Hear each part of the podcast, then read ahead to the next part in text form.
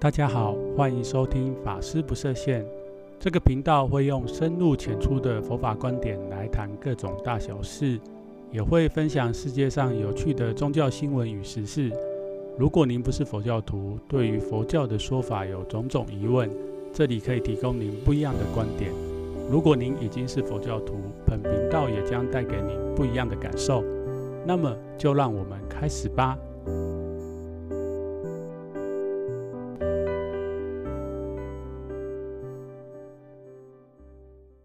大家好，或许是上半年因为疫情的关系，所以时间过得飞快，马上就到我们这个农历的七月了。农历的七月是一个特别的月份，相信大家都知道，对于我们华人来说，这个月我们都称为鬼月。那么，在这个特殊的月份里面，我们佛教怎么看待呢？好了，不要再装神弄鬼了。这一集小禅想要来跟大家分享，就是我们佛教徒怎么看待这个特殊的月份，还有嘞，鬼月这样的概念到底是一个什么样的概念？那首先，我想大家应该都看过很多的资料，特别是这几年，我也不晓得为什么，可能是这个媒体还是网络的发达，所以嘞，这几年其实有很多。每到这个农历七月，台湾这边有很多这个媒体啊，还是广告啊，乃至节目啊，都会分享这个月啊需要注意什么事情。然后还有，特别是像佛教，佛教有很多的团体跟这个寺院都会讲说，哎，其实对我们佛教来说，这个月是一个什么报恩的月，教孝月。那么对佛教来说，跟这个一般。华人的民间有那么大的这个认知上的不同呢？其实，如果大家稍微找一下资料，就会知道哦。前几年好像有个新闻是在讲说，有民俗学者还是历史学者，小禅有一点忘记了，但是他们就是有讲到说，在这个我们中国明朝之前，其实我们华人的观念还没有说农历七月是鬼月这样的一个概念。那为什么之后会有这个？鬼月的一个概念呢，很多人一开始是把矛头指向这个明朝开国元祖朱元璋，就是认为说他因为在之前明朝之前，这个农历七月其实是一个很好的月份，所以在这个时间之内呢，其实他们王公贵族就会选在这个时间做一些事情。那是什么事情呢？有人研究说啊，可能是埋葬哈王公贵族。埋葬的时间选在这个时间，那为了这个王公贵族不跟一般平民百姓抢，所以他们就用他们的特权把这个时间预约下来了。但是呢，历史学家要研究，其实透过文献可以知道，就是皇他们皇宫贵族安葬是说人往生以后的七月安葬。那这个七月不指指的不是说农历七月，不管如何嘞，这个农历七月这样一个概念，反正就是。一直延续到近代，那特别是如果我们现在去看，不管是中国大陆或者是海外的华人来说好了，其实对于这个月啊，有办很多这个祭祀活动，或是普渡，还是说这个这个月把它称作是鬼月这样的概念，然后会做很多呃宗教仪式的，主要是集中在这个闽南地区，就是中国东南方。当然，台湾也是包含在这一块区域里面。那对道教来讲，这个月就是农历的七月十五号，又称为这个中元节。佛教来讲，佛教很特别，就是佛教在这个月有一个节日叫做盂兰盆节。不过，佛教这个盂兰盆节呢，如果大家想要知道这个因缘的话，可以稍微去听一下小禅前面有一集，就是在分享这个。我们佛教有所谓的下安居这样的一个修行活动，那其实盂兰盆是下安居，就是佛陀在世的时代，僧众们一起集中修行，经过三个月修行到圆满的时候呢，其实那一天，诶，僧众们会聚在一起分享他们这一段时间修行的体验，然后还有彼此互相跟对方分享哦，可能我在你身上看到什么样的缺点。那后来为什么会有盂兰盆这样子的呃名称出现呢？然后还有这个这个这件事传到中国会变成一个节日呢？最主要是这个佛经有很多嘛，在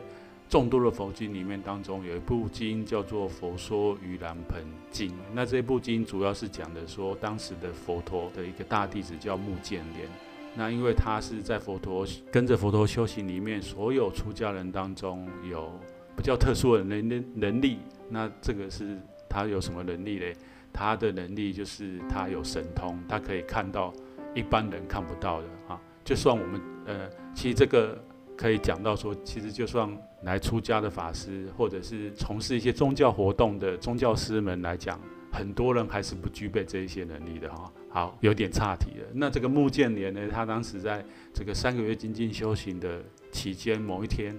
他就感知到了他的呃母亲，就是他母亲已经不在这世间上了，但他在修行的过程当中。感知到他母亲现在正在地狱里面受苦，所以他看到以后，他其实是很伤心的。那他虽然他自是个出家人，然后也有神通，不过他只能看着他母亲在那个地方受苦，他也不知如何是好，也帮也没办法帮助他母亲。这个感应到这件事情以后呢，隔天他就跑去跟佛陀求救。那佛陀就跟他讲说：“哎。”如果你想要帮你母亲脱离她在这个地狱受苦的话，那么就在僧团我们结下三个月圆满的那一天，要帮母亲做供养。那供养什么呢？给僧众这些好吃的东西，这样子。那后来慢慢就演变说，哎，当这个佛经传到中国，在中国被翻译出来以后，那中国人我们一向都有。对于这个孝顺这样一个概念融合在一起，就变成后来的我们说的这个在农历七月的时候会有一个盂兰盆节这样子的一个宗教的活动。不过呢，大家可以知道，就是说当时这个佛陀在印度那个时候，他是在雨季的时候修行嘛，然后从五月、六月、七月五六七三个月结束以后，僧团才自治。那传到中国了，因为中国我们以前是我们有我们的历法，所以当时传来的时候，可能是配合这个当时的历法，就说了是在农历七月这个时候。不过这个时候一定就是才有效吗？其实，在我们佛教的观念里面，我们出家人每天就是会做早晚课。那在晚课的时候，我们也会施食给这一些。例如地狱道或恶鬼道的众生，所以我们其实每天都在做这样的事情啊。在比对起来，就是我们现在来看这个，呃，所谓的中元节或中元普渡，其实大家可以看到，特别是小禅最近出门的时候，在各个场合，不管是一般的这个社区，还是说政府的机关，或者是一般民间的企业。乃至我最近经过这个捷运站啊，都会看起他们打起的大大的桌子，然后准备了很多丰富的食物，要来这个所谓的普渡这些好兄弟，或者是这些呃来自阴间的鬼。但是这样的事情呢，对于佛教来讲，当然盂兰盆它有我们佛教的意义。另外一方面呢，其实说说到这个普渡。小禅看起来有点像是这个佛教的施食的概念。什么叫施食的概念？就是把这些东西让这些鬼神让他们享用呐。不过这个享用这件事情呢，其实对于佛教来讲，是我们出家众是每天都在做的事情，也不是说集中在农历七月才办这个，哎，才做这件事情，或者在盂兰盆节才做这件事情。所以是我来看这件事情是蛮有趣的。那再来就是要跟大家讲到，前面一开始有讲这个农历七月，我们现在的华人一般都认为是鬼月，就是说在这个月的时候，这个被囚禁在地狱的鬼都会跑出来，所以在民间好像有很多禁忌。那也因为这些禁忌，呃，现在的时代跟过去不太一样的嘛，就是可能有些禁忌也因为这个时代就不断的被挑战。不过不知道为什么这这几年来，我觉得至少对于台湾社会来讲，哇，稍微找一下资料，发现还是很多人对这些禁忌，就是说他们可能有一些命理老师也好，或者是一些宗教人士，他都会还是会跟大家分享啊，在这个月可能不要做什么，不要做什么。或许因为这样子，所以嗯，这十几年来，台湾的几大佛教的道场都会讲说，其实在这个月是一个很吉祥的月，然后这个月是让我们保持着这个感恩的心，感恩前人的努力。所以我觉得，对于佛教来讲，我们试图要让大众就是安心，而不像说一般的、一般的民间的习俗，或者是一般可能普遍的，呃，不能好。我为什么讲那么卡呢？因为我不想要讲特殊的宗教，吼，就是会有一种攻击的感觉。其实对于这些一般民间的信仰或民间的宗教来讲，还是有它的功能。就像说是做普渡这件事情，其实对于佛教徒来说，我们并不是，我们也没有否认，就是祭祀有它的功能，或者是不要做祭祀这件事情。曾经。我曾经听过个老和尚讲说，过去曾经有一个有一个政府的官员，他认为这些都是迷信，所以他就在他的部门里面把这件事情取消了。就是在七月的时候，他就是说，哎，我们我们我们这个部门不做普渡哈啊，因为我本身不信这一些。结果呢，隔隔年这个七月的时候就发生了一些奇奇怪怪的事情，然后再隔年又发生奇奇怪怪的事情，一直到这一位。官员哈，这位主官退休，或者是被调到其他地方，另外一个官员来了，然后把这个我们的这个一样这个普渡的事情恢复了以后，哎，这个农历七月就在他们的那个机关里面就不会有发生一些奇怪的事情。所以对于佛教来说，其实我们不否认有鬼神的存在，但是我们并没有过度依赖这一些鬼神。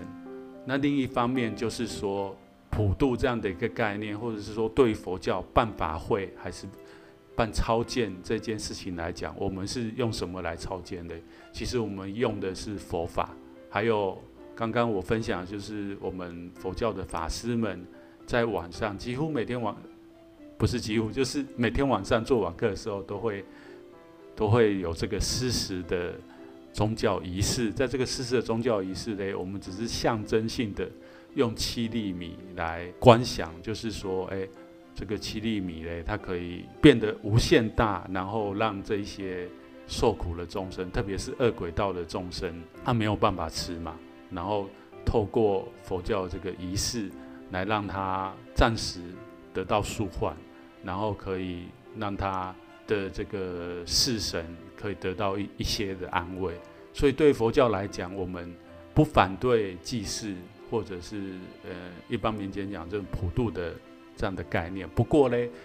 我们是提倡哈，就是我们在做这件事情时候，其实不要再替这一些，就是我们想要救度的这一些好兄弟也好，或者是在地狱道的恶鬼、恶呃地狱道的众生、恶鬼道的众生，再让他们造更多的业。怎么说呢？就是一般我们来民间在办这个普渡的时候，都会怎么样杀生，就是会宰杀很多牲畜。那对佛教来讲，这样的概念其实是错误的。就是他们为什么会受苦？因为他们跟很多人结了不好的缘。那今天他们已经沦落到那一道的众生，我们却在用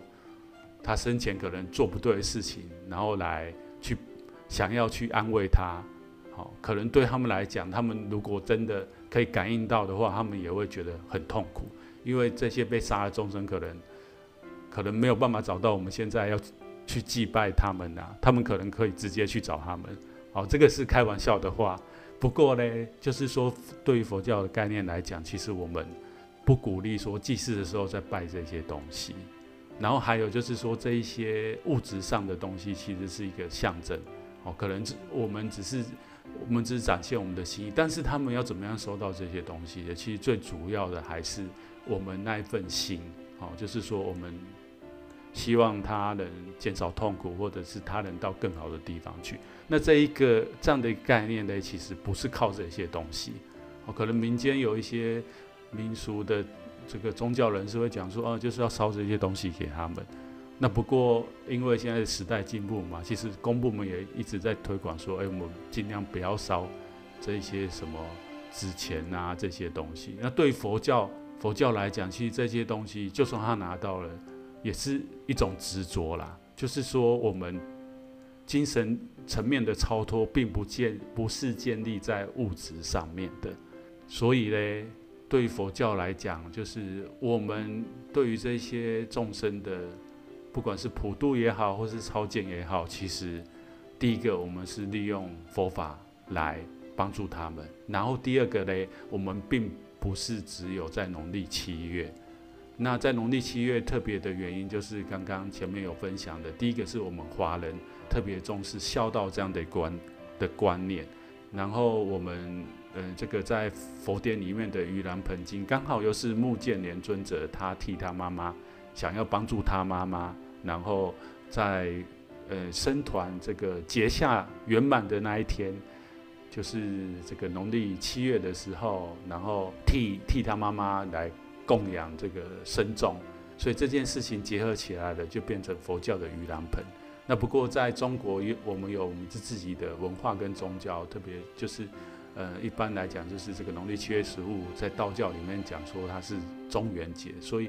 融合了这个佛教跟道教，还有儒家的这个思想，就变成华人今天在农历七月份，特别是农历七月十五号这一天。举办这个普渡这件事情的一个一个样貌。那么，以上就是今天小禅想要跟大家分享的，就是在农历七月份，嗯，我们佛教怎么看待这样的一个月份？然后还有就是针对于普渡办法会如何超荐这一些众生，那我佛教是怎么样看待的？希望以上的分享。